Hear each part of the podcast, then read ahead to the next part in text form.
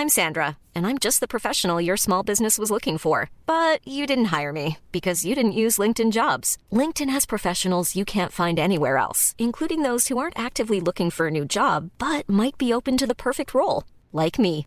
In a given month, over 70% of LinkedIn users don't visit other leading job sites. So if you're not looking on LinkedIn, you'll miss out on great candidates like Sandra. Start hiring professionals like a professional. Post your free job on linkedin.com/people today. There's never been a faster or easier way to start your weight loss journey than with PlushCare. PlushCare accepts most insurance plans and gives you online access to board-certified physicians who can prescribe FDA-approved weight loss medications like Wigovi and Zepbound for those who qualify. Take charge of your health and speak with a board-certified physician about a weight loss plan that's right for you. Get started today at plushcare.com slash weight loss. That's plushcare.com slash weight loss. plushcare.com slash weight loss.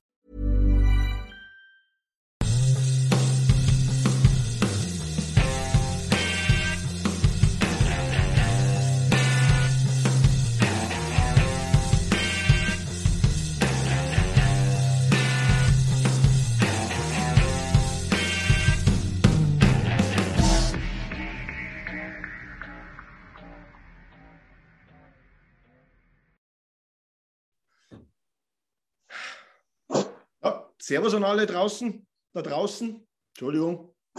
An alle Zuseherinnen und Zuseher, Zuhörerinnen und Zuhörer, wie auch immer.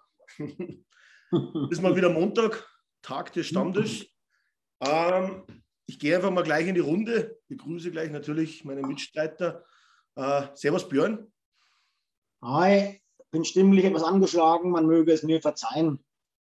Was ja manchmal nicht so schlecht ist, dann redest du nicht so viel. Ich wollte gerade sagen, Das habe ich alles gestern erledigt auf dem Osterfeuer und da bin ich ein bisschen versackt. Äh, bin so froh, dass ich nicht in eurem Ort wohne und mir das die ganze Zeit anhören hätte müssen. vor allen Dingen, Aber warum, ich mein- warum schreist aber wir sind ja heute, wir sind ja heute eh so eine, Alt, so eine Altherrenrunde, bis auf unser Küken Christian. Ähm, von daher, ihr wisst auch, wie das ist, wenn man mal einen Hangover hat. Ja, das kommt vor. ab Mir 15 ist, mir ist gerade aufgefallen, ich glaube, ich habe irgendwas in der Einladung verdaddelt und habe Februar geschrieben. Also wir sind jetzt am 18. Februar, also erinnert euch zurück, was für Spiele das da waren. Warte mal. Also machen, also machen wir heute ei- eine Woche Jay Woodcroft. Genau, ja. ja. Also dann gehen wir gleich mal weiter. Servus Christian. Ja, schon Ja, servus an alle. Grüß dich, Alex. und dann natürlich noch, last but not least, Lars. Servus. Ich muss sagen, Servus, Soggy mal. Ne? So, Junge. Sag ich mal. Soggy mal. Ja, über was werden wir heute reden? Natürlich über die vergangene Urlaubswoche. Drei Spiele hatten wir. Ich glaube, im letzten Stammtisch so ziemlich die Spiele wurden, ich sage jetzt nicht erraten, sondern auch richtig getippt, oder? Ja, Ich kann mich da noch gut daran erinnern, dass eigentlich fast die Runde sich einig war, dass Minnesota nicht unser Gegner ist. genau. Das ist also auffällig gewesen, ja. Aber nichtsdestotrotz ähm, würde ich jetzt einfach sagen, wir starten jetzt einfach mal frisch, fromm, fröhlich rein. Ähm, so wie es die letzten Male auch immer war. Wir kommen, ich würde auch gleich wieder wahrscheinlich mit den Cold und Hot Performern anfangen und automatisch dann natürlich wieder auf die Spiele kommen und würde dann da gleich an Lars übergeben. Lars, wer war denn diese Woche in den drei Spielen dein Hot Performer? Also ich bin froh, dass ich gleich dran bin. Also ich, hab's mir gedacht. ich habe drei auf dem Zettel oder zur Not noch einen dritten und einen vierten. Das wäre, also wir haben eigentlich viele Hot-Performer. Ich müsste mich entscheiden zwischen Nee, Smith, sag mal bitte nur einen. dann sage ich Smith. Danke. sensationelle zwei Spiele. Ähm, ja, was gibt es da zu sagen? Also ich fand die Spiele davor schon, weil wir ja intern öfter mal diskutiert hatten, dass er so schwer wieder hochkommt. Das fand ich schon vorher gar nicht mehr so extrem. Ja, und die beiden Spiele waren echt äh, sensationell. Gibt es nichts äh, zu meckern für eine 2B, oder? Du kannst jetzt Und die hier nicht verkneifen. Ich meine, wir haben ja selber oft genug geschimpft, aber ähm, mit der Performance, so war es letztes Jahr und ähm, die Jahre davor, wenn er so eine, so eine Phase hat, dann sensationell, kann aber auch schnell wieder kippen. Ich kann mich nicht einmal wirklich daran erinnern, wann wir das letzte Mal zwei Shutouts hintereinander hatten. Ich auch nicht. Keine Ahnung. Ich, äh, auf, auf jeden Fall ist er, glaube ich, der sechste oder siebte Goalie, der in dem Alter das nochmal geschafft hat. Ne? Äh, Ja. Das ist dann auch nochmal remarkable. was ich ganz interessant finde, ich weiß nicht, ich müsste natürlich jetzt nochmal gucken, ähm, um das zu verifizieren. Allerdings nimmt man mal seine etwas äh, bescheidenere Phase raus ähm, und nimmt nur die Anfangsspiele und die letzten Spiele jetzt, ne, die letzten Starts, seitdem wir ganz zufrieden sind. Man ehrlich sagen, steht er bei einer 92er Fangquote. Ähm, mittlerweile bin ich der Meinung, Alter hin, Gebrechlichkeit her, ähm, war wahrscheinlich diese Schwächephase eher der Ausreißer. Ich will jetzt nicht so weit gehen und sagen, Gott sei Dank ist er nächstes Jahr noch unter Vertrag. Aber auf jeden Fall muss ich sagen, vor den Playoffs wird mir erstmal nicht bange. Ähm, darf ich da gleich noch was zu sagen, auch wenn ihr zwei noch gar nicht dran wart? Aber Darfst. er ist ja ein super geiler Typ, da brauchen wir uns gar nicht drüber streiten. Ne? Also sensationeller Typ. Ähm, ich bin aber trotzdem froh, wenn er nach der Saison das Handtuch wirft. Also dazu, was Christian gerade gesagt hat. Ne? Also er ist halt in dem Alter. Er ist ein geiler Typ, aber ich glaube, es wird dann auch Zeit. Ich habe eigentlich auch kein Problem, wenn er uns, wenn er uns zum Cup führt, diese Saison, dann kann er, glaube ich, auch wirklich äh, mit erhobenen Hauptes ins Retirement gehen, wann so wäre. Ja, aber ich will jetzt soweit noch gar nicht denken. Sieht es doch mal so, wir haben 92 Prozent äh, Goalie für 2, schieß mich tot Millionen. Wer hat das schon? Das stimmt. Also ich will jetzt auch für nächste Saison soweit noch gar nicht denken. Ähm, ich glaube, Christian, das, das, der hatte eine ziemlich schwierige Saison, das ist klar. Der war öfters verletzt. Auch, ich glaube, auch Covid hat er mal ne, gehabt, wo er dann äh, außer Gefecht war. Und von daher waren die Zahlen halt alles ein bisschen äh, schlechter, als wir das uns erhofft haben und als er das letztes Jahr noch gezeigt hat. Und mittlerweile ähm, ist er nicht nur jetzt in dieser Hot Streak, sondern insgesamt über die komplette Saison, über seine Spiele, ist er vor Hellburg ähm, gleich mit zahlreichen anderen, nur ganz knapp hinter Wasilewski. Ähm, also der ist da zwar nur auf 21 von allen Goalies, die mehr als 20 Spiele gemacht haben, ähm, aber von, der, von den 20, die vor ihm sind, sind halt 15 auch bei 91, irgendwas. Ja, also das ist wirklich dann ganz eng. Und da in dieser Range ist er jetzt mit drinnen. Er ist besser als Holtby, besser als andere, die wir da noch holen wollten oder die im Gespräch waren jetzt in der, in der um, Trade Deadline. Und das eben nicht nur jetzt in den paar Spielen, sondern eben über die komplette Saison, also mit den schwachen Spielen eingerechnet, ähm, ist er da voll dabei. Und ich finde es halt cool und wichtig, dass er seine Hot Streak jetzt so kurz vor den Playoffs hat, weil da die Hoffnung halt einfach besteht, dass er es reinrettet.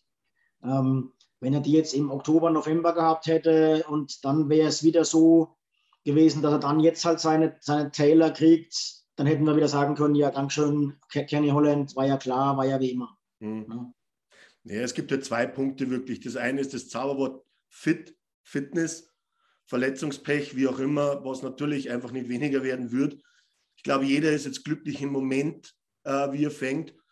Und jetzt wäre es halt noch dran, dass in den Playoffs, sage ich mal, die 92 Prozent nochmal um ein bis eineinhalb Prozent nach oben schrauben kann, weil das ist halt dann genau der Unterschied, den was du brauchst. Du brauchst dann einen Goalie, der wo so um die 93, 93, 5 in den Playoffs fängt. Wenn du sowas hast, dann musst du nicht bange sein. Absolut nicht. Kommt darauf an, ob die gegnerischen Teams uns knacken. Ne? Wenn du natürlich jedes Spiel äh, vier, fünf Tore schießt, dann kann dir auch eine 91-5 reichen, aber das werden wir sehen. Das ist Zukunftsmusik. Noch haben wir ein paar Spiele zu spielen. Ähm, Vielleicht mache ich da gleich meinen Hot Performer, weil da können wir gleich weiter diskutieren. Es geht in die gleiche Richtung. Ähm, mein Hot Performer ist die Oilers Defense, beziehungsweise Defense-Leistung, also ne, auch mit den Stürmern. Ähm, ich weiß noch, als ich die Analyse für den März geschrieben hatte, da war ja das Thema, oh, wir kriegen immer noch so viele Chancen und wir sind immer noch nur 18., 19. oder so. Wir sind jetzt im April, das sind jetzt auch schon drei Wochen, die Nummer zwei in der Liga mit 1,88 Gegentoren.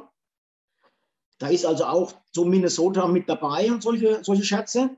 Und wir sind seit 1. März, was ja sieben Wochen schon sind, das ist jetzt über, über glaube 26 Spiele, also mehr als ein Viertel der Saison, sind wir siebter in der NHL, was. Gegentore anbetrifft. Und da ist dann auch dieses Calgary neun Tore mit dabei und so weiter. Ne? Genau. Also äh, wir haben uns da wirklich zu einem, einem der besten defensiven Teams in der Liga orientiert. Und das ist das, was uns jahrelang gefehlt hat in Richtung Playoffs. Ähm, weil du halt in den Playoffs eher selten 6-5 gewinnst, sondern halt häufiger mal 2-1 gewinnen musst. Und ähm, deswegen bin ich da wirklich ziemlich optimistisch, nicht ins Schönreden, sondern wirklich von Fakten hinterlegt, ähm, dass wir da diesmal für die Playoffs besser gerüstet sind, besser aufgestellt sind, dank einer immer besser funktionierenden Team-Defense. Ja. Mhm. Na, ab, absolut. Ich glaube, man muss halt das gegen Minnesota ausnehmen, was aber natürlich individuelle Fehler waren. Und ich glaube, das ja. muss man einfach immer komplett ausklammern aus dem, wann ich über die Overall-Leistung von, äh, von der ganzen Team in der Defense rede. Ähm, gegen Minnesota haben wir natürlich mal wieder alles an individuellen Fehlern reingehauen, was man reinhauen kann.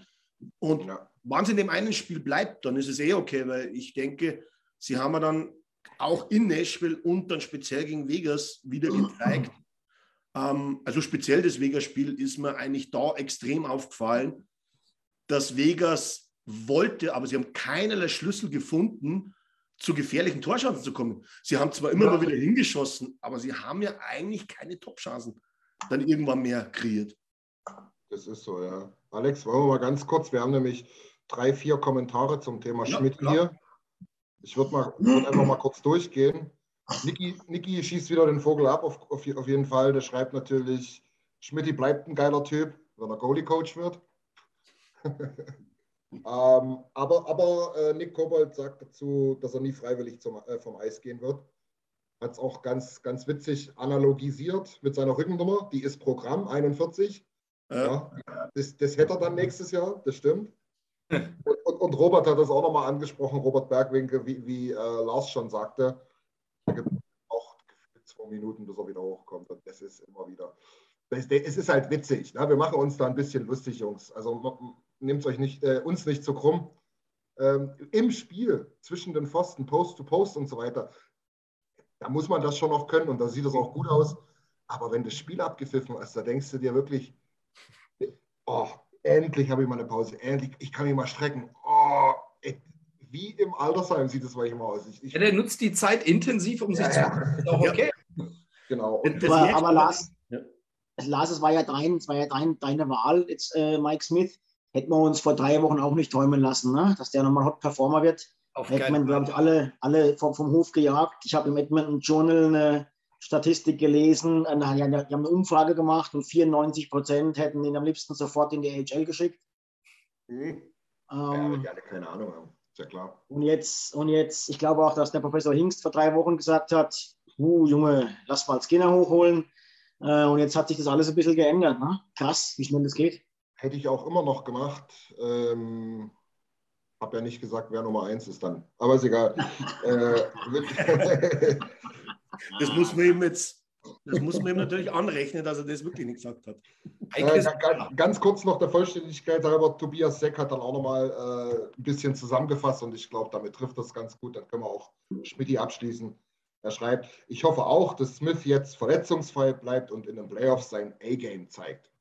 Perfekt. Genau. Absolut. Also, wann genau. so kommen sollte, er war ja auch letztes Jahr nicht wirklich der Grund, dass wir ausgeschieden sind, wenn wir uns ehrlich sind. Nee, aber letztes Jahr war es halt, ich glaube, letztes Jahr hat er viel Shit abgekriegt, weil es halt so offensichtlich war, wie es aussieht, wenn du eine normal durchschnittliche Goalie-Leistung auf deiner ja. Seite hast und auf der anderen Seite halt einen überragend performenden. Genau. Wo man halt so landläufig sagt, ja. den brauchst du halt, genau.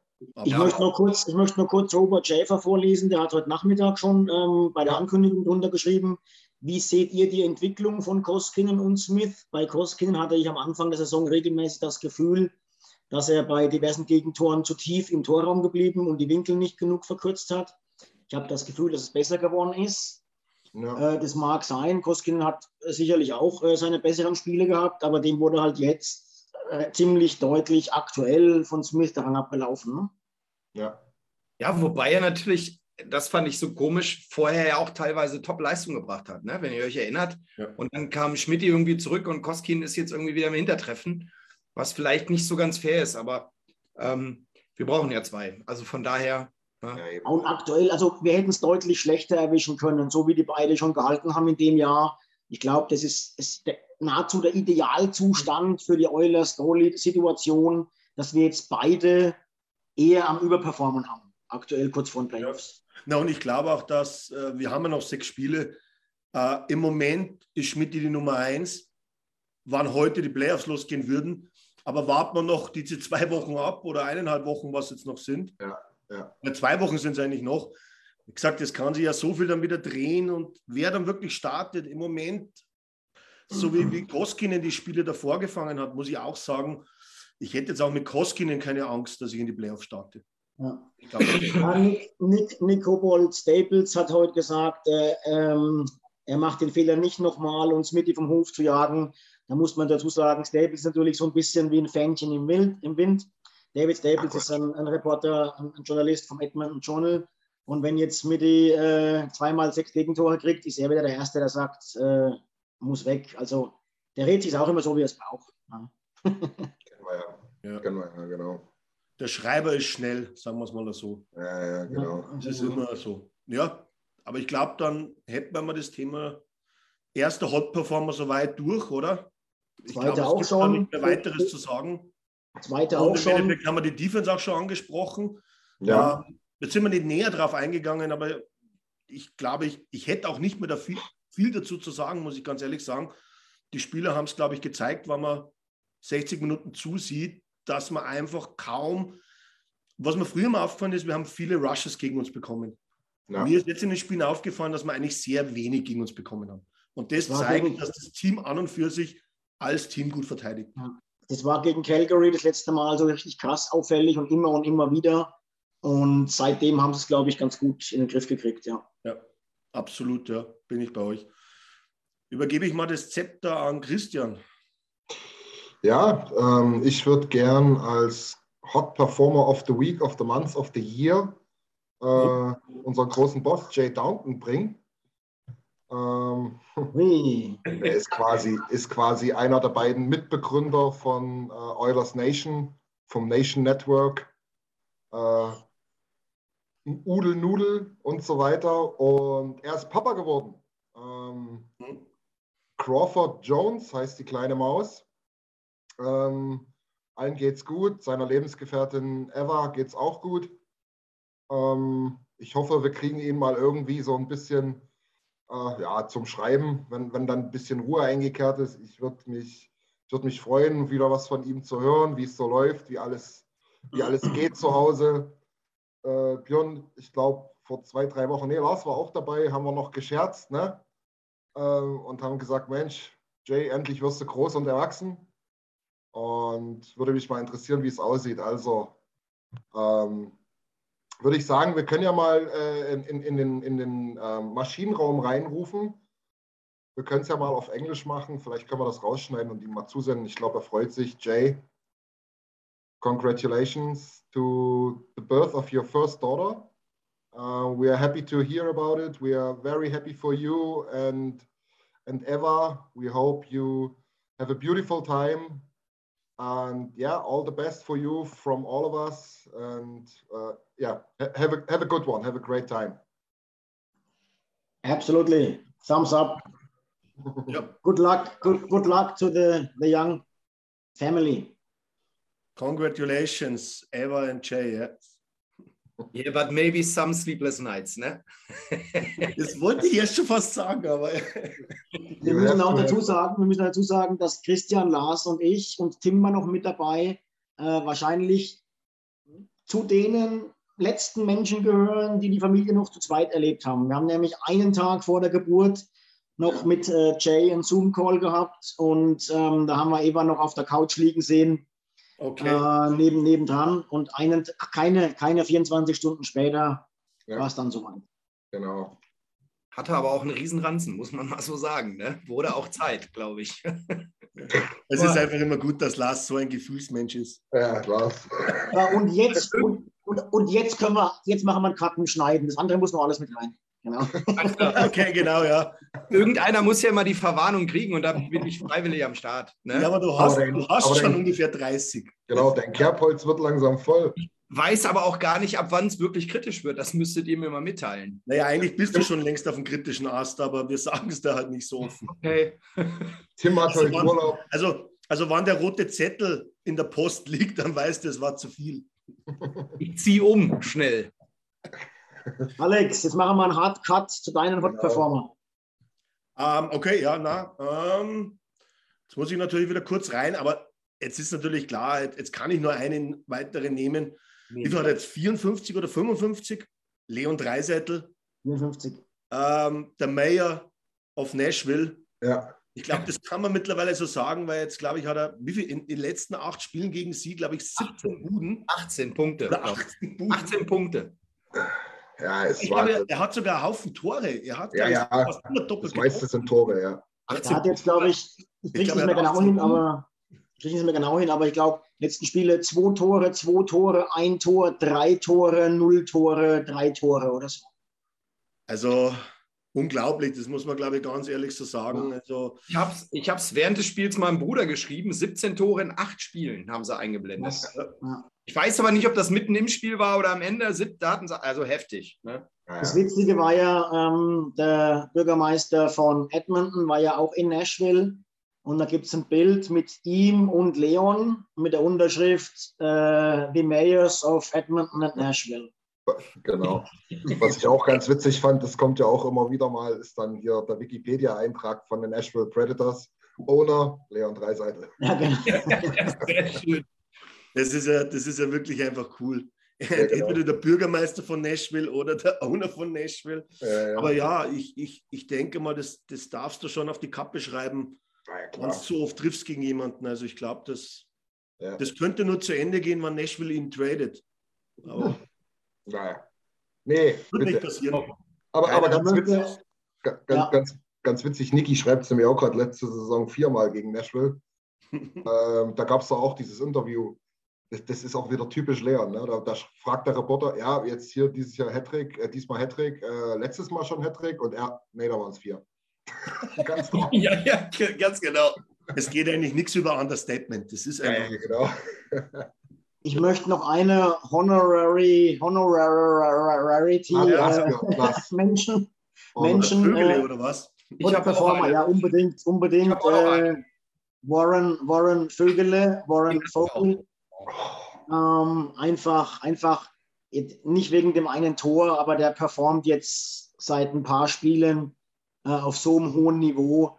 Und ähm, das ist auch einer vom Spielertyp her, vom Körperbau her, von seinen Skills her, der eigentlich auch gemacht ist für die Playoffs. Und es kann wirklich Gold wert sein, dass der jetzt äh, rechtzeitig so richtig in Fahrt kommt. Ähm, und von daher äh, auf jeden Fall auch nochmal eine Einzelnennung wert. Es wird wahrscheinlich noch weitere geben, aber das war mir nochmal wichtig. Ich Ähm, ich glaube, wenn Vogel ähm, mehr Glück hätte, dann würde der auch 30, 35 Buden machen, aber der hat auch meistens immer irgendwie Dreck am Schläger. Ja, ja. Das ist Und ich Wahnsinn. muss dazu sagen, ich krieg den Namen jetzt nicht mehr zusammen, aber Tim hat mich gleich getaggt auf äh, Twitter. Dort ist ja mein, ähm, mein, mein Name ähnlich einem Playoff Hero 2006. Und da hat nämlich auch irgendeiner getwittert, ähm, dass es gut ist, dass Warren Vogel jetzt so richtig in Fahrt kommt. Das war ja nicht nur das eine Tor, ähm, sondern dass er so ein bisschen der Fernando Pisani werden könnte, der 2006 so ein bisschen aus der Bottom Six ich glaube, er hat damals 14 Buden gemacht im, im tiefen Playoff-Run, also mehr als in drei Regular Seasons zusammen, sage ich jetzt mal ein bisschen übertrieben. Und das ist genauso das, was wir jetzt erwarten müssen. Also die Top 6 ist die Top 6.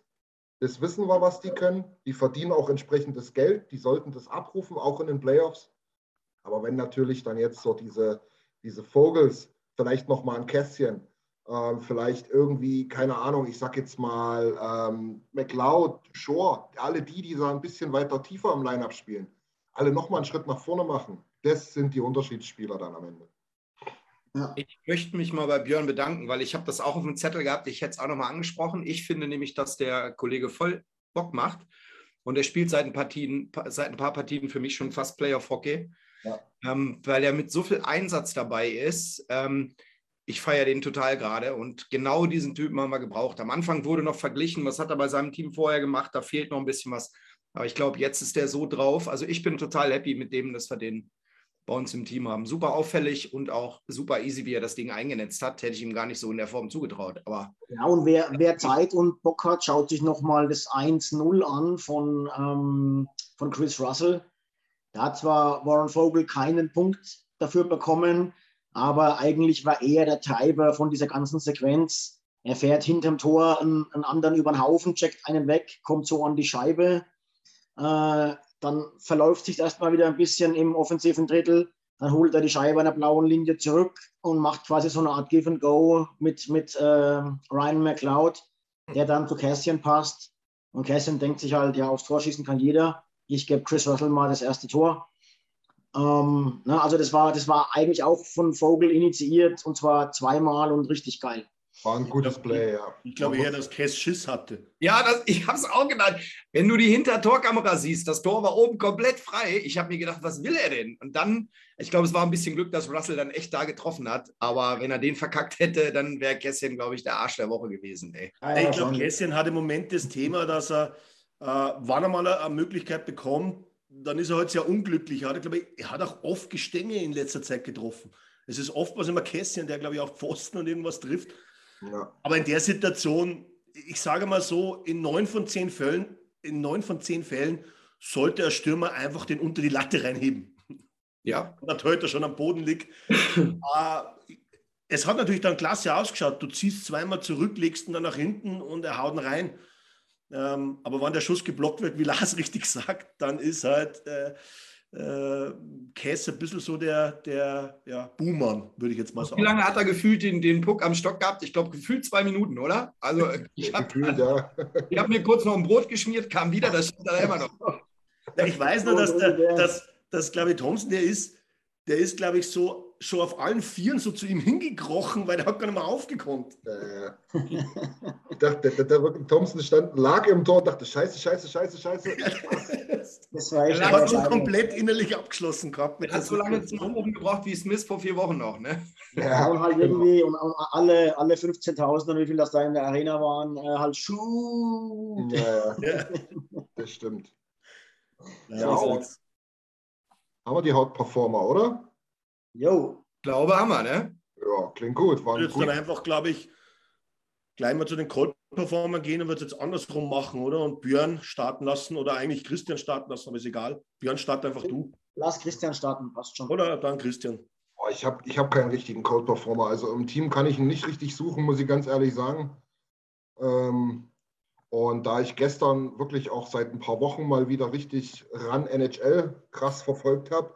Und äh, aufgrund unseres neu gewonnenen Freundes, dem Hockeytown Courier, ähm, auch bei Facebook mal ein bisschen geguckt habe, was in Detroit so los ist. Ich nehme jetzt tatsächlich ein bisschen losgelöst von uns, die Detroit Red Wings. Die lassen ihre Fanszene da verzweifeln. Die ziehen sich an jedem halben guten Pass von Seider hoch, nicht weil sie irgendwie Fanboys sind, sondern weil sie im Prinzip gar nicht, ja, die haben ja gar keine Chance, irgendwas anderes zu feiern. Es ist wirklich eine Katastrophe, was da teilweise abgeht. Ähm, die lassen sich abschlachten. Ähm, das tut dem Team, glaube ich, nicht so sonderlich gut. Man hat es auch gestern gesehen, die Ränge sind halb leer. Die, die da sind, da ist schon viel Galgenhumor dabei und das hat diese okay. wunderbare Franchise meiner Meinung nach nicht verdient. Aber es ist, wie es ist. Ähm, ja, uns geht es jetzt nicht groß was an. Allerdings, ich würde es mir anders wünschen. Deswegen für mich ja, Code Performer of the Year, of the Two Years und was auch immer, aber das wollte ich mal loswerden. Wobei, das könnte man noch toppen. Sieh dir die letzten Ergebnisse von Arizona an. Ja, aber, doch, das, aber, aber die, die haben ja nur noch mal, zerschossen eigentlich. Stimmt, aber die haben ja nicht mal diese Historie. Ne? Das ja, stimmt natürlich, ja. Das ist schon klar. Genau. Also man hat das, das ist halt nur Arizona. Man hat das auch gestern gemerkt, da äh, Alex Sulzer da als Experte, da, dem, dem sind ja bald die Tränen gekommen, ja als er dann auch sagt, er hat noch in der Joe Lewis äh, Arena gespielt mhm. und nicht in dem Ding jetzt hier. Ähm, aber da waren sie ja noch halber Weg unterwegs, sage ich jetzt mal, die Red Wings. Und wenn du die jetzt da siehst, ganz, ganz viel Talent, aber alles noch nicht so richtig weit. Und man denkt sich immer, der nächste Schritt kommt, aber dann gibt es erstmal zwei zurück. Ah, schwierig. Schwierig. Aber haben schon ein paar ganz gute Phasen zwischendurch gehabt, auf jeden Fall. Also interessant anzugucken teilweise. Ne? Ja, aber du musst halt auf eins auch achten bei Detroit. Waren jetzt zum Beispiel die Vergleiche mit Ottawa. Ottawa hat er den, den, den Weg wirklich mit den Jungen und du siehst dann wirklich Jahr für Jahr diesen Fortschritt. Ja, ich ja. sehe jetzt aber diesen Fortschritt bei Detroit nicht. Irgendwie nicht. Weil ich ne? glaube, die haben nicht diese Youngs, sie haben Cider ganz klar, aber der Rest des Teams macht jetzt auch nicht Hoffnung, dass sich das die nächsten zwei Saisonen oder sogar drei Saisonen großartig ändern wird. Ja, ja, ja. ja. Das, das, kann natürlich, das kann natürlich sein. Die haben natürlich mit Seider und Raymond halt zwei, die wirklich Superstars werden können ja. ähm, und wahrscheinlich auch werden. Das kann natürlich dann nochmal einen Push geben. Aber jetzt Ottawa oder auch Buffalo, die haben einfach mehr, also Quantität an Jungen ja. äh, äh mehr. Ne? Ja, genau. Es wird, wird, spannend sein, äh, zu sehen, wie das die nächsten ein, zwei Jahre aussieht. Ich meine, Buffalo ist jetzt die letzten, die letzten, den letzten Monaten Top Ten Team der NHL. Ja. Ja, das, äh, das, das, vergisst man immer, immer schnell dann. Ne? Ja, ähm, heute, ich weiß gar nicht, ob ja. ich es bei den Luppies habe ich es, glaube ich, intern geschrieben, Björn. Die haben drei Punkte mehr geholt in den letzten 20 Spielen als Tampa Bay. Genau. Sagt einiges, ja. ja. Genau. Ähm, ja, ich habe auch zwei Cold Performer. Ich nenne jetzt erstmal nur einen, den anderen vielleicht dann hinten raus, wenn er noch nicht genannt wurde. Ich äh, nenne jetzt mal ähm, Derek Brassard. Ähm, weil der sich quasi aus dem, oder der wurde aus dem Lineup ausgespielt sozusagen.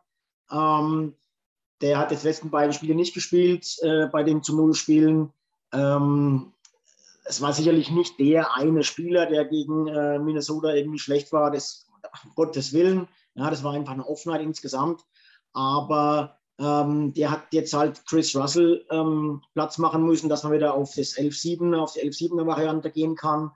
Und ähm, das hat einfach viele Vorteile, gerade wenn einer so lange raus war wie Russell, dass du ihn nicht als sechsten Verteidiger zwingend immer bringen musst. Du kannst die Minuten aufteilen und du kannst auch mit, ähm, mit den elf Stürmern quasi in die vierte Reihe immer einen der Top 6 Stürmer mit reinbringen. Und dadurch bist du halt gleich viel gefährlicher, als wenn du immer in ein paar Minuten halt äh, die vierte Reihe bringen musst und eigentlich nichts leistest sozusagen. Ne?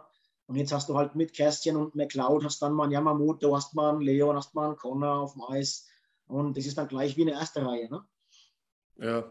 Ähm, von daher war jetzt eher Brassard ein bisschen das Opfer, aber es scheint auch so zu sein, dass er halt tatsächlich defensiv zu schwach ist, ähm, um da jetzt groß in den Playoffs äh, was reißen zu können. Wenn wir mal scoren müssen, der wird sicherlich auch wieder mal seine Chancen kriegen. Das war, glaube ich, auch eine Frage heute Nachmittag, da kann ich gleich überleiten. Ähm, wie seht ihr das mit dem Line-Up? A, diese 11-7-Geschichte und B, Tippett würde wahrscheinlich jetzt wieder was ändern. Äh, ändert Woodcroft jetzt auch was oder lässt er die Band von den 4-0-Spielen jetzt so zusammen?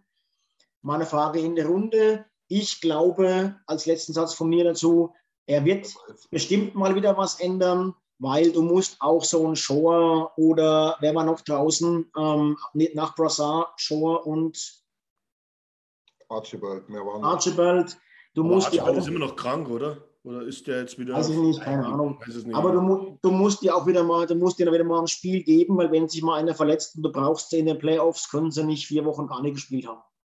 Du musst die immer wieder mal bringen und äh, äh das ist ja keine mega Line-Up-Änderung, wenn du in den Bottom Six mal einen Stürmer austauscht. Naja.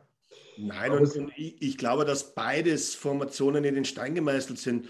Das wird sich zu den Playoffs dann ergeben, äh, ob halt je nach Gegner auch, äh, gegen wen du spielst, ob dann das eben im Endeffekt das 12-6 oder 11-7 in dem Moment besser kommt. Ich glaube, das musst du einfach dann äh, auch dementsprechend halt kurz vorm Spiel auch entscheiden. Weil, wie gesagt, das 11-7 hat ja auch zwischendrin Nachteile gebracht. Und eigentlich hat uns dann das 12-6 wieder stabilisiert, nachdem wir mit dem F7 Probleme gehabt haben. Jetzt spielen wir wieder F7, wie du richtig gesagt hast, um, sage ich mal, Russell wieder die Eingewöhnungszeit zu geben und dass er halt immer mal wieder reingeworfen wird und nicht ständig in der dritten Reihe spielen muss.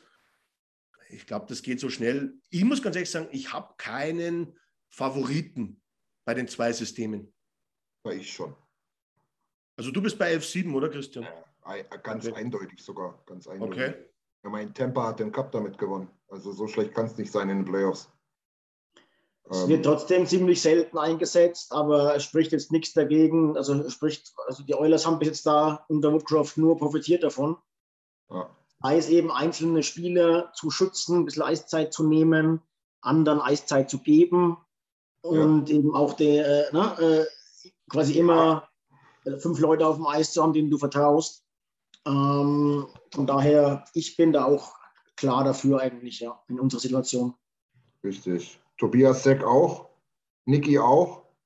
Niki schreibt mit dem 1-2-3-Punch ist 11-7 schon überragend, zumal dann hast du noch McLeod, ähm, der nicht den vierten Center spielt, sondern einen der beiden, die da immer mit reinsneaken. Finde ich auch noch besser. Ich muss natürlich dazu sagen, Niki ist seit letzter Woche bei mir eine Stufe runtergewandert, nachdem mit Anderson. Das muss man einfach mal so deutlich erwähnen. Ja, Niki. Niki, Niki ist ein, ein, ein, Mann aus dem Hier, äh, ist ein Mann aus dem Hier und Jetzt. genau. Nils schreibt noch ganz interessanterweise, wir, wir, können ja gleich nochmal weitergehen mit den Code Performern, aber Nils will ich bloß noch mit reinwerfen, der schreibt Maintenance von Jamo heute. Ich glaube, der hat sich ein Päuschen verdient. Ja, der wurde sauber abgeschossen. Genau, und Kane ist noch unterwegs in New York wegen seinem San Jose-Vertrag. Mhm. Ähm, ja, da gab es irgendwelche Unstimmigkeiten noch, ob er da noch Kohle kriegt oder nicht, was auch immer. Ich will mich da aufs, aufs Sportliche konzentrieren bei Kane. Ähm, da brauchen wir, glaube ich, gar nicht so viel drüber reden. Ähm, das, das soll er einfach mal machen. Dafür kann er jetzt die zwei, drei Tage frei nutzen. Ja. Ähm, was ich noch ganz cool finde, ist, äh, Niki hat es noch angesprochen. Schade, dass wir selber nicht drauf gekommen sind. Mir fällt auch der Name gerade nicht ein vom ähm, Videocoach, der erneut, muss man ja dazu sagen, in Nashville wieder dafür gesorgt hat, dass ein Tor zurückgenommen wurde gegen uns. Ich glaube, ich weiß gar nicht mehr, in welchem Spiel das war, wo es sogar zwei oder dreimal während ja. eines Spiels das war. Also der Typ macht scheinbar einen unfassbar guten Job und ist relativ schnell und äh, bei gutem Auge. Ja, äh, er ist wirklich gut. Also, ja. was nach hingehen würde, würde man einen Cup holen. wobei, man, wobei man das natürlich jetzt in dem Spiel mit bloßem Auge gesehen hat. Das hätte auch Tippets Mama äh, die Challenge-Taste gedrückt. Ähm, Tippet nicht. Der war Tippet. Ja, aber trotzdem brauchst du einen Videocoach, der ja, ja, dem genau. Coach das sagt. Ne? Also. Es, war, es war natürlich schon deutlich knappere, wo es mehr verdient hätte. Das war jetzt wichtig, keine Frage. Ähm, ne? Und es wurde ja auch danach thematisiert ähm, äh, von, von Woodcroft in der Pressekonferenz, dass er da blind vertraut und dass wir da den besten Videocoach der Liga haben, hat er gesagt. Mhm. So euphorisch habe ich ihn selten sprechen hören, Woodcroft. Aber wie gesagt, es war natürlich wirklich offensichtlich. Ne? Ja. Ich wirf da mal eine Frage von bei Nick da auch, weil ich glaube, das wird von uns keiner erwähnen. Äh, als Cold Performer aufgestellt und zwar die erste Reihe, weil sie in den letzten Spielen keine Tore geschossen haben. Ähm, ja, das, das, das stimmt zum Teil. Ich glaube, McDavid hat schon getroffen mal, oder? Also im letzten Spiel nicht, aber davor. McDavid äh, hat gegen Vegas, ich, also ich habe selten ein Spiel gesehen, wo er defensiv so stark gespielt hat. Das muss man mal ich sagen. glaube auch, sie haben, sie haben viele Chancen, aber da ich springe gleich mal rein, weil das jetzt eine richtig gute Überleitung zu einem meiner Cold-Performer ist. Ähm, es ist Puliavi. Er macht so viel für das Team, aber was der im Moment versemmelt, das geht halt auch auf keine Kuhhaut, weil im Endeffekt, äh, du kannst fast nicht leerer das Tor haben wie gegen Colorado damals. Er hat auch in diesen drei Spielen, mal jetzt Minnesota ein bisschen ausgenommen, hat er auch immer wieder sehr gute Situationen gehabt, aber irgendwie äh, klebt ihm das Pech am Schläger. Also ich glaube, man kann ihm nichts vorwerfen, wie er spielt. Naja, und mir ist es auch egal, wer die Tore dort schießt in der Reihe, oder? Aber ich bin da, ich bin da auch ganz naja, in den Playoffs sehr, sehr gut, wann da mal wieder so einer reingeht, weil im Endeffekt, du bist ja. über jede Chance glücklich, die du bekommst und du wirst sie natürlich dann irgendwann einmal verwerten. Ich muss sagen, ich bin da auch anderer Meinung. Mich wundert es zum einen, dass er das Tor nicht gekriegt hat jetzt äh, gegen Vegas. Es war immer noch in meinen Augen sein sein Stick oder sein Körper und nicht der Gegner, aber egal. So ein Tor fällt halt auch nicht ohne Puljujärvi. Der hat keinen Punkt gekriegt, weil die Passstaffetten ohne ihn waren. Aber der Screen war halt so geil, dass er dem Verteidiger den Stick nochmal anhebt und dann äh, wird er abgefälscht und geht rein. Und solche Aktionen macht er halt ohne Ende. Ne? Ähm, plus sein defensives Play. Ja, klar, ich, ich habe es die Woche auch mal, ich glaube, da war Christian dabei, gesagt, ähm, es ist genauso ein Fehler wie ein Verteidiger, wie wenn Keith einem Gegner einen, einen äh, Puck in die, in die Füße spielt und er läuft allein auf Smith zu. Ist auch sowas, was Puljärvi halt vorne versemmelt, ein Fehler, wenn das Tor leer ist. Ja, das geht dann schon mal ganz gern unter. Aber für mich ist es immer noch, auch jetzt noch der wichtigste Spieler der Oilers, den es zu verlängern gilt. Ja, man Gut, sieht es waren auch nie eindeutig. ganz einer Meinung, Björn, aber einer der wichtigsten. Ja, Man ja. sieht es aber auch, man sieht's aber auch ganz eindeutig. Ganz, ganz, ganz eindeutig. Mal gucken, ob Jimmy das die Tage vielleicht nochmal zu Papier bringen kann. Ähm, es gibt eine überragende Statistik. Ich kriege es ja nicht mehr zu 1000 Prozent zusammen, aber die zeigt im Prinzip auf einen Blick, dass er, egal mit wem er zusammengespielt hat, mit welchem Center, er hat diese Reihe besser gemacht. Es gab mehr Scoring Chances vor, weniger against. Der Typ hat einen Impact, egal wo er spielt. Und es ist mir total Wurst für sein Selbstvertrauen. Brauchen wir gar nicht drüber reden. Wir haben alle selber mal Sport gemacht. Äh, wie wichtig das ist, selber mal so eine Hütte einzuschweißen. Aber für ja. sein Selbst, generell ist es mir total boogie. Der braucht von mir aus gar nicht mehr scoren. Wenn wir dadurch erfolgreicher spielen und der verlängert, ja damit. Ja, also die Aussage steht natürlich, dass die Jungs da jetzt seit ein paar Spielen nicht getroffen haben, nicht gescored haben, aber ähm, die sind trotzdem unfassbar auffällig gewesen. Ähm, die haben unfassbar gut gespielt. Was, was McDavid gerade wegskatet und, und rennt auf dem Eis, ist Wahnsinn. Also die haben Bock und das zeigen sie auch. Und ich sehe da sogar wieder das Positive. Es ist auch in Richtung Playoffs unheimlich wichtig, dass man andere treffen. Richtig. Und dass wir, dass wir ein bisschen äh, Secondary Scoring haben. Und wir zeigen eigentlich gerade Spiel für Spiel, dass wir völlig zu Recht zu den Top 5 Teams gehören in Sachen Defense Scoring. Also was unsere Verteidiger scoren, äh, ist ganz, ganz vorne dabei in der Liga. Klar, so Nashville, die haben jetzt mal einen, einen Josi, aber das sind ja auch kaum Tore, sondern ganz viele Assists. Aber was Der hat 20 Saisontore geschossen, Björn. Bitte? 20 Saisontore geschossen. Also Ah, ich kaum dachte, der Tore. hat mehr Assists. Ja, habe ich mich getäuscht. Ja, na klar hat er mehr Assists als Tore, aber trotzdem sind Ja, 20 ja, ich dachte, für den Verteidiger nicht, allzu schlecht. Ne? Ich dachte, das Verhältnis wäre noch krasser, aber danach, da kommt halt dann danach wenig. Also, ne, und wir haben es vom Team her, äh, ich habe da mal eine Statistik gelesen, dass wir ein Top 5 Team im Defense Scoring sind. Aber das liegt dann aber auch an den Assists, Björn, Mhm. nehme ich an, oder? Äh, ich habe es nicht ausgerechnet, wie gesagt, ich habe es nur gelesen und es wiedergegeben. Äh, müsste ich nochmal nachprüfen. Nach, äh, prüfen. aber jetzt waren es auch wieder zwei zum Beispiel diese Woche. Ne? Und dann hat man halt mit David mal trocken. Mein Gott. Hm. Ist auf Nein, jeden nein, ich Fall. glaube auch, ich glaube, das ist ja genau der Grund. Ähm, wenn du immer die erste Reihe an den Toren nur misst, äh, machst du wahrscheinlich auch einen Fehler in dem, wie du das bewertest. Weil im Endeffekt, wenn ich die Möglichkeiten anschaue, die ja die erste Reihe sich trotzdem über Kane, McDavid und Puljujarvi erarbeitet hat, äh, du könnt, da hätten genauso gut sechs Tore in die letzten drei Spiele fallen können und wir würden genauso da sitzen und es hätten es hätte sich nichts anderes ergeben. Also es ist jetzt nicht so, sie haben ja Riesenchancen, ähm, aber im Moment scoret halt eigentlich Kane und McDavid besser wie Puljujarvi und wie ich am Anfang erwähnt habe, es geht einfach darum, äh, in der Bewertung von mir als Cold Performer, ähm, ich bewerte nicht sein Overall-Spiel, ich bewerte seine Scoring-Qualitäten im Moment. Ja, ja, nee, das ist ja. Und Alles gut. Alles gut. und da hoffe ich, dass er in die Playoffs äh, oder auch jetzt in den Spielen noch vor den Playoffs, da wieder sich das Selbstvertrauen holen, weil Selbstvertrauen, wenn du nicht mehr so hast, ist es auch irgendwann einmal, färbt sich das auf den Rest deines Spiels, kann es auch abfärben. Also es wäre Man- gut, wenn er mal wieder eine Bude macht. Nee, nee, also ich verstehe das schon, das kann man schon ganz gut einordnen. Ich meine, bei Yamamoto ging das damals auch so los. Ne? Der hat auch ein paar Spiele nicht getroffen, äh, war eigentlich, äh, war es gewöhnt, mit Dreiseitel da zu performen und auf einmal ging der so, so einen Slump rein. Da brauchst du erstmal eine Weile.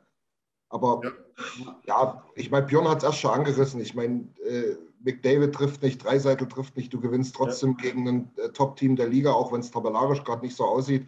Äh, 4-0. Äh, davor gegen Nashville, äh, Playoff-Team 4-0. Ähm, okay, äh, ich sag's ganz ehrlich, wer hat, äh, gerade Rest Kanada, die Medien haben sich alle auf Leons Aussage gestürzt, weil als wir mal zwei Spiele verloren haben, ähm, dass er nicht gegen uns spielen möchte in den Playoffs. Ja, ich, kann's, ich kann seine Aussage vollkommen nachvollzie- nachvollziehen. Die scheißen sich doch in die Hose in LA. Die sagen, Gott, das will jetzt haben wir extra Deno geholt, damit wir endlich mal die offensiv starken Mannschaften matchen können. Und jetzt wissen wir immer noch nicht, wer wir zuerst matchen sollen. Jetzt treffen die auch noch hinten, jetzt treffen die auch noch in der dritten Reihe. Jetzt haben sie nicht Ja. mal eine vierte Reihe. Jetzt wissen wir gar nicht, wer da steht.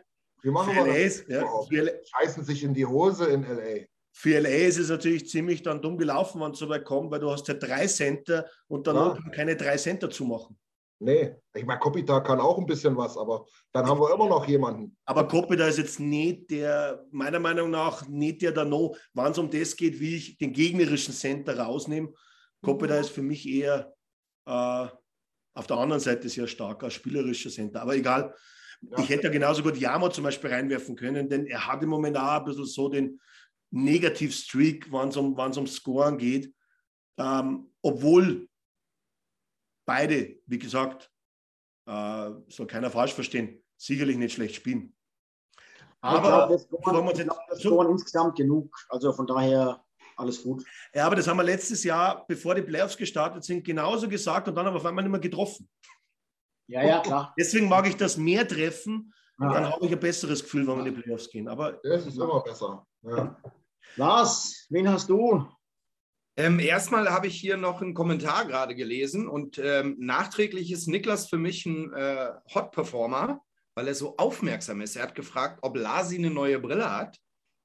Sieht so ungewohnt aus oder doch eine neue Faltencreme.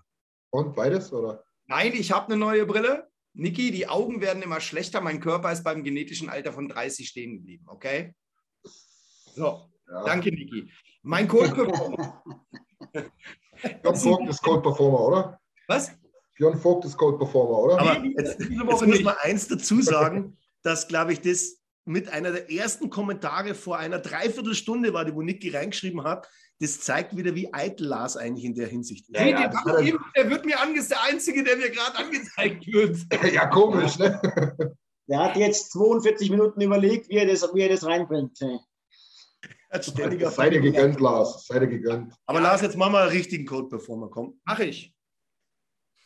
Ähm, ausschließlich leider aus dem Spiel gegen Minnesota.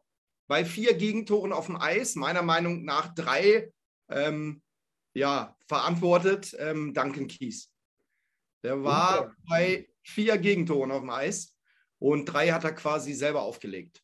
Ja. Von daher aufgrund, also katastrophale Leistung, gar keine Frage. Ähm, und äh, von daher für mich der einzige, der mir einfällt, den ich als Kult-Performer bezeichnen könnte. Ja, der, der hatte sicherlich eine, also das war einer der krassesten Performer von der Off-Night, äh, am offensichtlichsten. Das stimmt. So ganz. Ja, hat er natürlich mit, mit, zahlreichen Veteran-Plays auch wieder gut gemacht. Ja, ja klar. Aber mhm. diese, diese vier Gegentore und bei dreien war echt katastrophal. Ähm, das erste war wunderschön. Das war wunderschön. wunderschön in den Lauf gelegt. Ja. Wunderschön.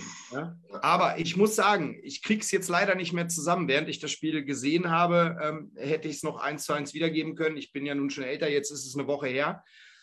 Ich habe das Wild-Spiel, das wollte ich nämlich gerne mal dazu sagen, so ein Stück weit gesehen. Ich glaube, Kässchen war das mit dieser einen Szene, wo er alleine auf den Torwart geht. Und ich glaube, wenn er das Ding gemacht hat, hätte, alles, was danach noch passiert ist mit Powerplay, sonst was, mhm. wäre das eine Situation gewesen, wo das Spiel auch nochmal hätte eng werden können. Also ich fand das Spiel jetzt gar nicht so, dass wir da katastrophal untergegangen sind. Wenn zwei, drei Dinge anders gelaufen wären, hättest du da zumindest das Spiel erstmal noch interessanter gestalten können. Ich, ich habe mir mal die Statistiken einfach drüber geschaut und da war Minnesota jetzt speziell für den hochkarätigen Chancen ganz weit vorne, aber aus dem Grund raus, weil wir ihnen die Hälfte davon aufgelegt haben. Genau. Das also, macht natürlich extrem viel aus und sieht am Ende in der Statistik sieht so aus, als wäre jetzt Minnesota 60 Minuten überlegen gewesen. Aber wir haben halt schon wirklich, ich erinnere mich an zwei Situationen von Bouchard. Ich glaube, Kulek, eine, die wo er nicht zum Tor geführt hat, wo er hinterm Tor die Scheibe raus am Stürmer äh, auf den Schläger spielt. Äh, also ich glaube, da kann man vieles aufgreifen in dem Waldspiel. Du musst halt auch sagen, dass das Spiel nach 33 Minuten bei 4-0 eigentlich gelaufen ist. Ja, klar.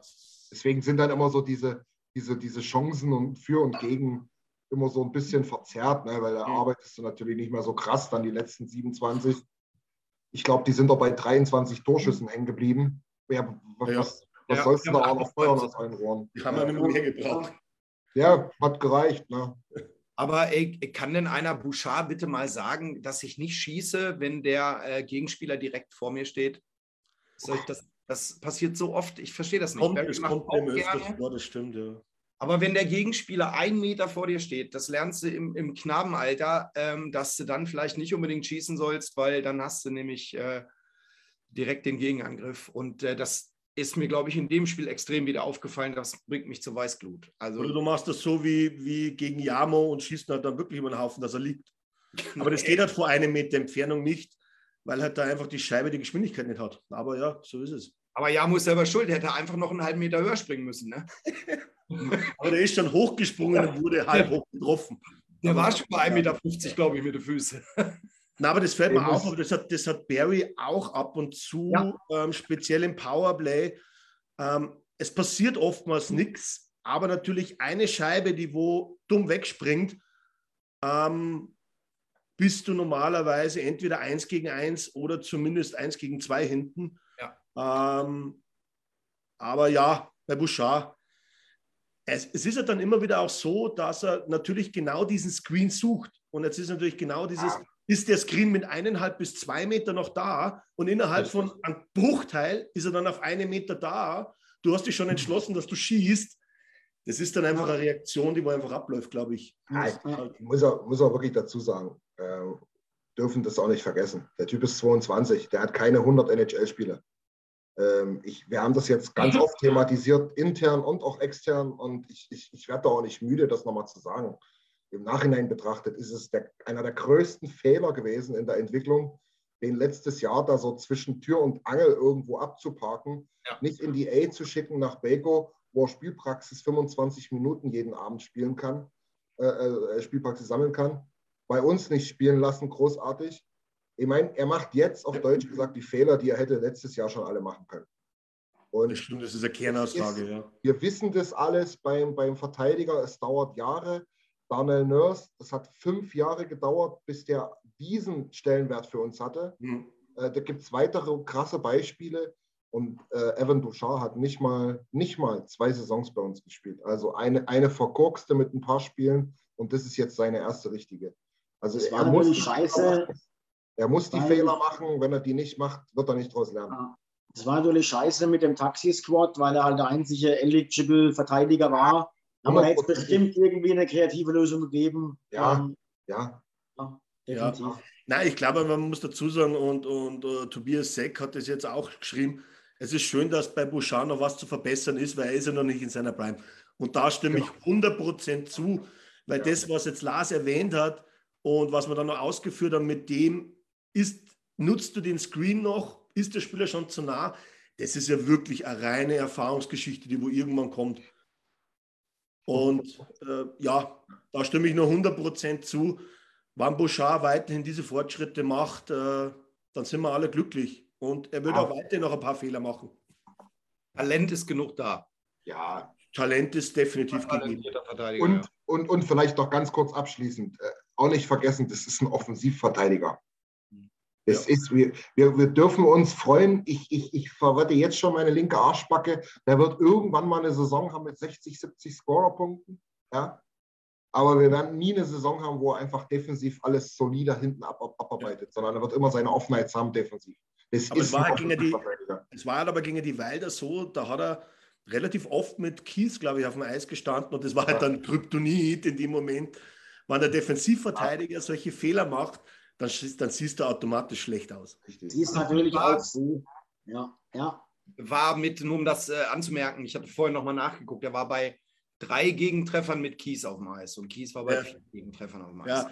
ja. Das, das ist dann natürlich schon für einen Offensivverteidiger schwierig, wann der defensive Part neben ihm halt einen ganz einen schlechten Tag hat. Das ist halt, das haben wir auch zwischendrin gesehen mit der Kombination äh, Nurse-Sisi. Ja. Da war auch einmal so eine Phase dazwischen drin, da sind sie bei fast jedem Gegentor irgendwie auf dem Eis gestanden, gefühlt. Ich glaube bei Bouchard schon insgesamt, dass der jetzt auch von dem Trainerwechsel nochmal profitiert hat. Äh, eben jetzt gar nicht mit Tippett und Woodcroft, sondern äh, mit, eben mit Dave Manson als seinem neuen Verteidigercoach. Ähm, Im Positionsspiel, im Verteidigen an sich, im Winkel, äh, Gegner, Puck, Tor und so, äh, ist er, glaube ich, hat er einen Riesenschritt nach vorne gemacht. Was bei Bouchard halt immer negativ rausreißt, das sind diese krassen Abspielfehler, weil er halt offensiv dann vielleicht zu viel Risiko nimmt oder diesen und, und, und das führt halt dann ganz oft zu Turnovern oder zu direkten Torchancen für den Gegner. Mhm. Ähm, das ist halt ein bisschen zu riskant. Aber im Verteidigen an sich hat er, glaube ich, gerade als Offensivverteidiger, weil es eben nicht seine Stärke ist, äh, einen gut sichtbaren Schritt nach vorne gemacht schon. Ja. Muss er einfach lernen. Cale McCarr hat, hat ähnlich, das muss man ehrlich sagen, das ist wahrscheinlich ja. der Verteidiger, der kompletteste in der Liga, äh, in dem Alter schon. Und da gab es auch Stimmen aus Colorado. Also der sagte, das ist, der, der, ist nicht von diesem Planeten. Der muss nur noch lernen zu verteidigen. Und das hat er jetzt ja. mittlerweile. Ja. Gehen wir vielleicht einmal noch auf Robert ein. Robert hat am Nachmittag noch zwar eine sehr allgemeine Frage, ich glaube, einiges haben wir jetzt auch schon behandelt, die Frage gestellt, welche Stellschrauben hat Woodcroft eurer Meinung nach bereits erfolgreich justiert? Wo besteht noch Handlungsbedarf? Vielleicht jeder mal kurz in ein, zwei Sätzen. 5 gegen 5 stabilisiert. Gutes 5 gegen 5, oder? Das war das größte Problem eigentlich. Klar. Ne? Und Meiner Meinung nach, er hat das Team enger zusammengebracht im Spielsystem. Das heißt, die Übergaben im Spiel laufen besser und damit hast du auch das 5 gegen 5 Spiel auf einmal und kannst durch die neutrale Zone spielen, weil einfach die Laufwege besser sind. Ja. Weil irgendwie unter Tippet war es gefühlt, wir kommen bis mitten und dann, und dann schlagen wir tief und rennen nach. Ja. Wir machen jetzt auch ab und zu Dump and Chase, weil es gehört dazu, aber wir probieren eigentlich immer zu spielen, außer wir wollen natürlich wechseln. Aber ansonsten probieren wir eigentlich immer durchzuspielen, weil wir merken, jetzt ergibt sich die Situation immer, weil ich 1 gegen 2 komme, dann spiele ich ein Tief.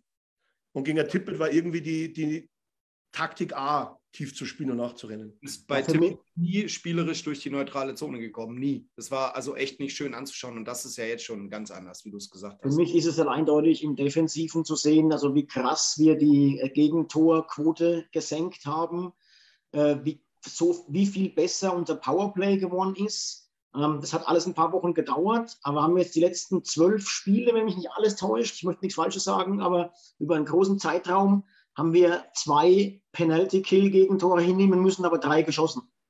Ja, ja. Wir haben jetzt aktuell, wir haben jetzt aktuell äh, seit 1.4. habe ich vorhin nachgeschaut, eine Quote von 95 Prozent. Ähm, Im PK, das war ja auch eine ganz große Schwäche. Und eben, ja, Gegentor, Gegentorschnitt drastisch verbessert. Ähm, aktuell siebtes Team der Liga, seit Woodcroft da ist.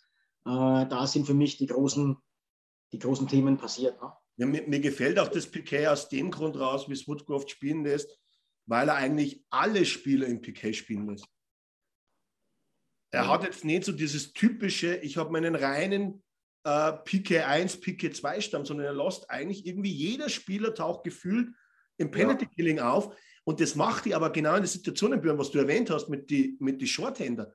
Das macht ja auch gefährlich, weil wenn da auf einmal Leon Dreisettel und ein Nutsch gemeinsam hinten Penalty Killing machen und ein Jammer noch dabei ist und der Gegner verliert, sage ich mal, lapidar die Scheibe, da kann es mal schnell nach hinten losgehen.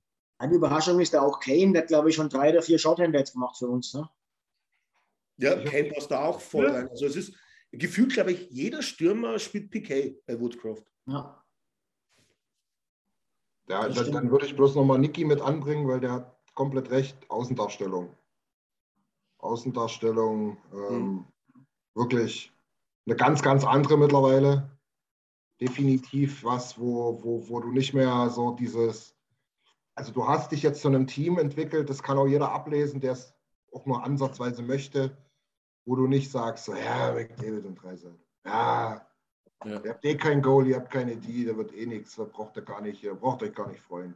Mhm. Ja. Sondern, sondern das, also du hast dich zu einem Team gemacht, wo jetzt jeder sagt, Jo, das ist ein Gegner. Ich meine, 70 Prozent, wir haben jetzt viel über Tippett und, und Woodcroft gesprochen, äh, 70 Prozent Point Percentage seit Woodcroft. Damit bist du, egal in welchem Zeitraum du guckst, bist du immer Top 5 der Liga. Ja. wenn du Top 5 der Liga bist, vielleicht auch nochmal nächstes Jahr, vielleicht auch nochmal übernächstes Jahr und so weiter, dann bist ja. du im, im, im Modus, wo dich jeder ernst nimmt, wo auch Free Agencies anders verlaufen und so weiter. Aber ich will nicht zu weit äh, vorgreifen. Ja, und ich glaube, eins, was man noch aufgreifen kann, korrigiert es mich, wenn ich Unrecht habe, aber mir fällt auf, es ist auch ein Selbstverständnis da, denn wir richten uns nicht wie unter Tippe teilweise nach dem Gegner, sondern wir spielen immer unser Spiel. Weil er, er reißt auch, Tippett hat immer wieder dann, wann der Gegner dementsprechend war, zum Beispiel McDavid und Dreisel zusammengestellt. Ja. Woodcroft geht grundsätzlich immer von derselben Grundaufstellung aus und lasst seine drei Center jetzt durchspielen. Ja. Das heißt, er richtet sich nicht nach dem Gegner, vielleicht im Spiel nach der Situation, klar, das ja. kann passieren, aber er, ja. wird, er würde sein Spiel, glaube ich, nicht am Gegner ausrichten.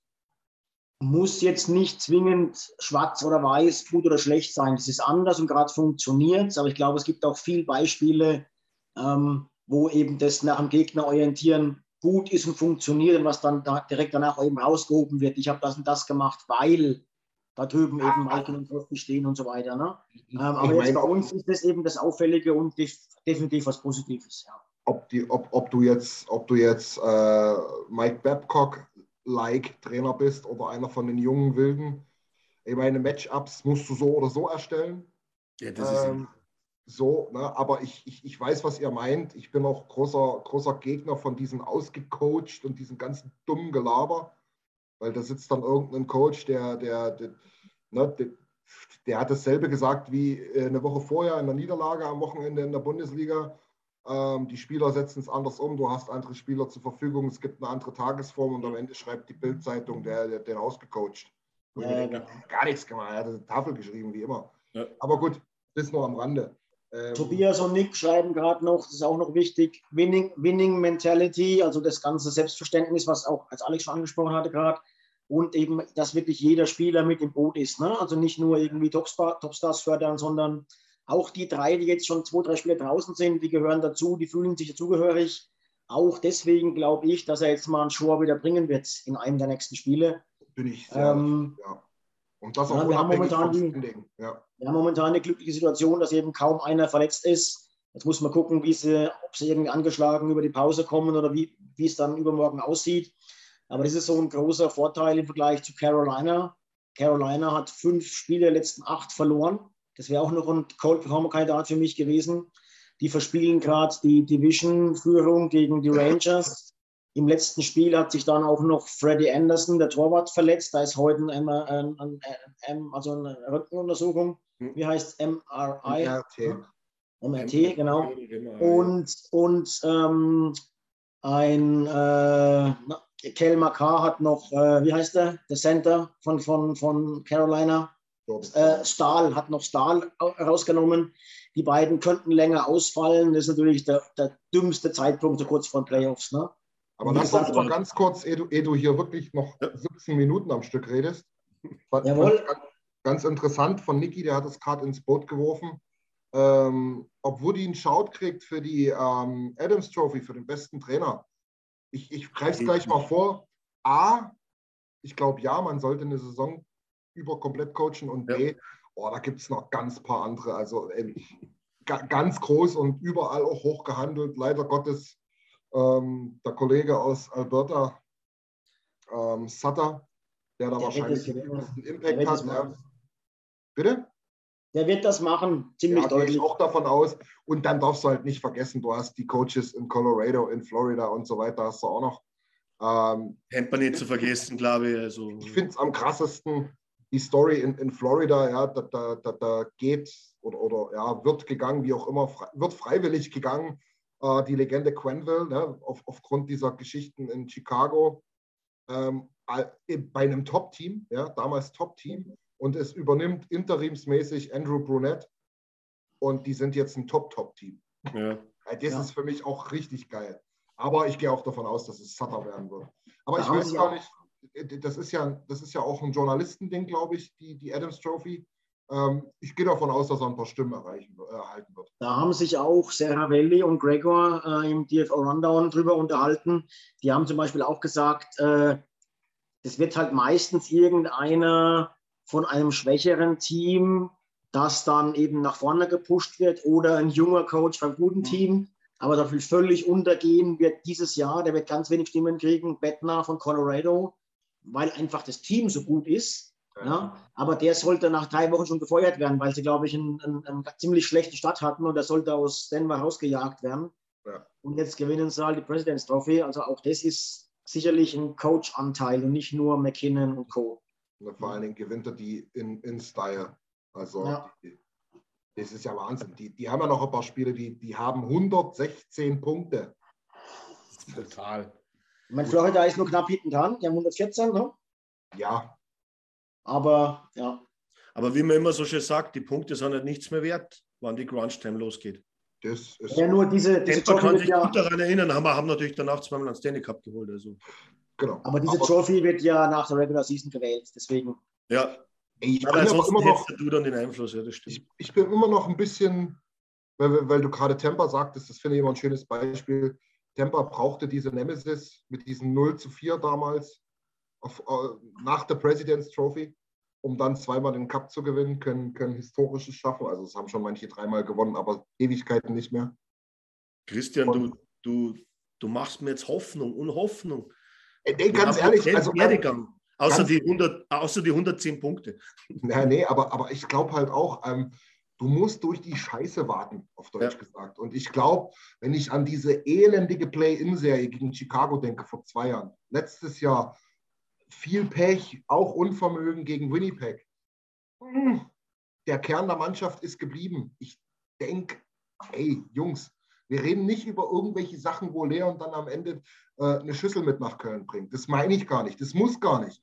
Ähm, aber ich rede von einem geilen Playoff-Run, der vielleicht nicht nur acht Tage dauert ähm, und uns echt ein bisschen Freude bereitet. Ja, aber ja, also, und da sehe ich Tempo immer so. Wenn es so schnell geht wie letzte Saison, dann können wir uns gar nicht treffen. Was sollen wir da machen? Ja. Das geht zu schnell. Genau. Hier, wo ihr gerade von den Punkten gesprochen habt, habt ihr euch mal die letzten sechs Spiele für euch angeguckt und so über den Kopf geschlagen, äh, auf wie viele Punkte wir am Ende kommen? Oh, ist mir eigentlich wurscht. Also ich hätte gesagt, äh, so überschlagsmäßig einfach aus dem Bauch aus hätte ich gesagt, acht Punkte werden wir noch holen. Jetzt stehen wir bei 94, glaube ich.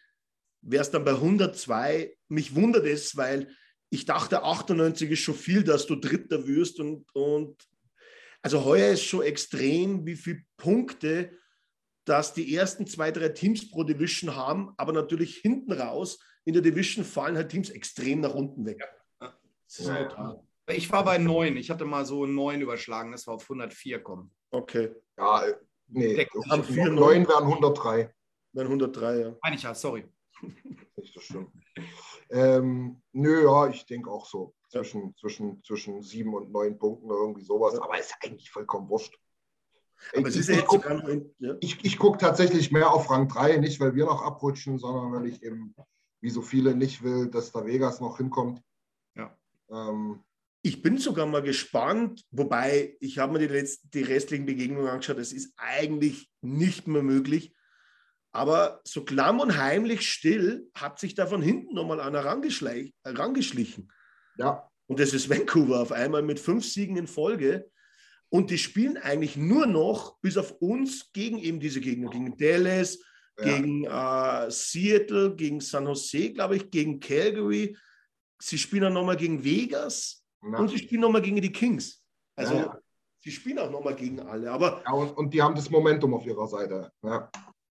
Also vielleicht freut sich der Dritte auf einmal, wenn sich zwei streiten. Es Gut, ist aber eher unwahrscheinlich, aber. Ist, ist äußerst unwahrscheinlich. Aber ich könnte mir tatsächlich, sagen wir mal so, die werden mir, auch die wären mir lieber als Vegas in der ersten Playoff-Runde. Ich könnte, mir, ich könnte mir bei denen vorstellen, dass das Ähnliche bei Calgary, dass mit denen nächstes Jahr zu rechnen ist. Coachingwechsel jetzt mitten in der Saison. Die haben jetzt zwei, drei Mal ein paar Streaks gehabt. Dann haben wir auch wieder mal völlige Aussetzer gehabt über zwei, drei Wochen, wo sie nichts gewonnen haben. Ich glaube, die sind zu weit weg. Die sind jetzt zu den Wildcard-Plätzen sind es halt äh, sieben Punkte. Zu Vegas sind es drei, aber Vegas bringt ja erstmal nichts weiter. Ähm, und aber zu, Beispiele äh, weniger wie die Kings. Zu LA, zu LA also, ja. sind halt, zu LA ja. sind halt auch noch vier Punkte. Ähm, bitte? Also das sind, das sind sechs Punkte auf LA. Und zwei aber, Spiele aber, zwei Spiele weniger, genau. Ja, genau. Und die haben ja. noch das direkte Duell gegeneinander. Also da kann schon noch, aber da muss alles passen. Ja. So, äh, möglich ist es rechnerisch, richtig. Ja, aber hier, ich, ich würde wetten darauf, dass es nicht klappt, aber dass mit denen nächstes Jahr zu rechnen ist, ähm, weil der Bruce Boudreau ist halt ein guter Trainer. Äh, das greift jetzt schon, sonst würden sie nicht gewinnen so spät. Und ich glaube, mit denen, man muss auch mal sehen, was Patterson eigentlich für ein Off hier hat. Äh, und, und da ist in der Truppe ist Potenzial. Also da ist auch ein ernstzunehmendes Team nächstes Jahr noch mehr am Start auf jeden Fall. Ja. Was war denn das? Habe ich von Niki gelernt. Ah. Ja. Ich würde Nils Frage für heute Nachmittag gerne auf nächste Woche verschieben, weil das ist jetzt noch nicht so relevant, welche Spieler in den Playoffs hochgezogen werden, vielleicht von unten. Ähm, wir sind schon zu vorgerückter Stunde. Lass uns kurz noch einen Tipp abgeben, oder? Für die nächste Woche. Ja, dann, wen haben wir denn da auf der Uhr? Da haben wir jetzt als nächstes Dallas, dann Colorado, dann Columbus, oder? Ja, Genau. War das nicht cool Umbus? Columbus. Columbus. Äh, ja. Ah, Jimmy ist nicht am Start heute. Ulum. Vier Ja. Punkte. Dann fangen wir doch mal mit Björn an. Der ist ja schließlich im Gegensatz zu Jimmy Ja. der Aussprache-Weltmeister hier. Vögele. Mhm. Ähm, ich bin bei, ich bin bei äh, 2 zu 1. Ja, äh, ich will nicht dasselbe nehmen. Ich, ich stimme zu, aber ich will nicht dasselbe nehmen. Ich sage 2-0-1. Pünktchen nehmen wir noch mit irgendwo. Ah, Wir müssen jetzt irgendwann nochmal Colorado schlagen, oder? Ja, Schön ja. Ich sage jetzt einfach, weil ich mich nicht anschließen kann, sage jetzt einfach 3-0. Ende. Juhu. Zwei Siege, eine Niederlage. Tut mir leid. Ja, Lars Ja. ist einfach ein Mitläufer, das merkt man. Nein, ey. War immer schon gewesen. Lars.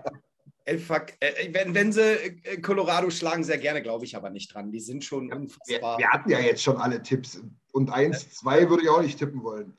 Genau, das war jetzt das Problem. Keiner will. Dann soll ich sagen, wir, wir verlieren dreimal oder was? Ganz, ganz kurz noch. Äh, ihr habt noch zwei Sachen. Nick Kobold tippt auch mit 201 und hat noch eine ganz wichtige Frage. EulersNation.de Gear irgendwo. Stay tuned, Nick. Ähm, Im Moment noch nicht, aber wir sind dran. Ähm, ganz, ganz, ganz grob gesagt. Wir haben noch keine Ti Timescale dazu, aber stay tuned. We are working on this. Oh, Perfekt ausgesprochen, Björn, wie immer. Ja, ja. Er wird einfach immer so bleiben, Björn. Ja, ja. Björn ist übrigens auch wirklich der, der in der Deutschen Bahn immer die englischen Kommentare dann am Ende noch gibt. You're right. You're Thank right. you for traveling this Deutsche Bahn. Ja. Aber wirklich das TH so. Thank you. Ja, ja, genau. Ey, ich, ich, ich, wohne nur ein paar Kilometer. Ne? Das sind schon, das ist schon eineinhalb Stunden von Lodda weg. Ne? I tell you now something. Ja, Genau. Ah, you like to play with balls, yeah? genau, you like to play with balls. We are working on this, genau. Ähm, bleibt uns noch ähm, zu sagen, wir hatten am Samstag eine schöne Premiere, eine Pre-Game-Show haben wir ausprobiert. Hat super geil Spaß gemacht. Knackige 20, 30, vielleicht 35 Minuten mit euch zusammen. Das war wunderbar. Ähm, Sonntag, Run NHL Pro 7 Max. Übertragung beginnt Viertel vor sieben, Packdrop um sieben. Äh, Ich hau's jetzt einfach mal raus. Die Zeit kommt noch mal, aber ich würde mal sagen, schaut mal so gegen 18 Uhr. Ähm, würden wir das gerne noch mal probieren mit euch. Äh, einfach mal so ein bisschen übers Line-Up schälen. Wie ist die Form? Wer bleibt draußen? Was wird wichtig sein? Äh, vielleicht auch noch mal so ein bisschen parallel gucken, ähm, was macht on.de für die Community äh, bei RAN. Das ist nämlich nicht allzu wenig. Könnt ihr euch gerne mal reinziehen. Dann machen wir uns auch ein bisschen Arbeit. Und ansonsten würde ich sagen, ähm, wie immer, Alex, oder? Äh, Glocke drücken, abonnieren, überall reingucken. Ja, und beteiligt Einfolgen. euch auch selber. Beteiligt euch auch selber ähm, mit dem mit bei RAN NHL. Äh, gerne auch dann mit dem Hashtag Oilers Nation Germany, Ja, ähm, dass die auch sehen, uns gibt's und wir sind eine große Community und nicht nur die zehn Hanseln, die hier immer ein bisschen äh, rumalbern. Ähm, wir sind mehr, wir sind, wir sind quasi ihr alle ja. und ähm, deswegen beteiligt euch auch selber dran. Nutzt es, wenn die schon mal die Oilers im Free TV zeigen. Ähm, dann, dann dürfen die Medienschaffenden ruhig sehen, dass wir eine geile und eine große Community sind ähm, und uns vielleicht auch noch häufiger zeigen dann. Ne? Naja, genau. Absolut, ja. genau. Also bleibt da auf jeden Fall dran. Äh, wird noch ein bisschen was kommen. Und wie Kane sagen würde, ich tue meinen Kopf weg, habt eine schöne Woche. Genau. ne? Also haut rein. Ade. Haut rein, Männer, es war schön. Macht's gut. Alles klar. Ciao. Vielen Dank fürs Zuhören. Besucht uns auf oilersnation.de. Außerdem findet ihr uns auf Instagram, Twitter, Facebook sowie auf YouTube. Selling a little or a lot? Shopify helps you do your thing however you cha-ching. Shopify is the global commerce platform that helps you sell at every stage of your business. From the launch your online shop stage to the first real life store stage, all the way to the did we just hit a million orders stage. Shopify is there to help you grow. Shopify helps you turn browsers into buyers with the internet's best converting checkout. 36% better on average compared to other leading commerce platforms because businesses that grow grow with Shopify. Get a $1 per month trial period at shopify.com/work. shopify.com/work.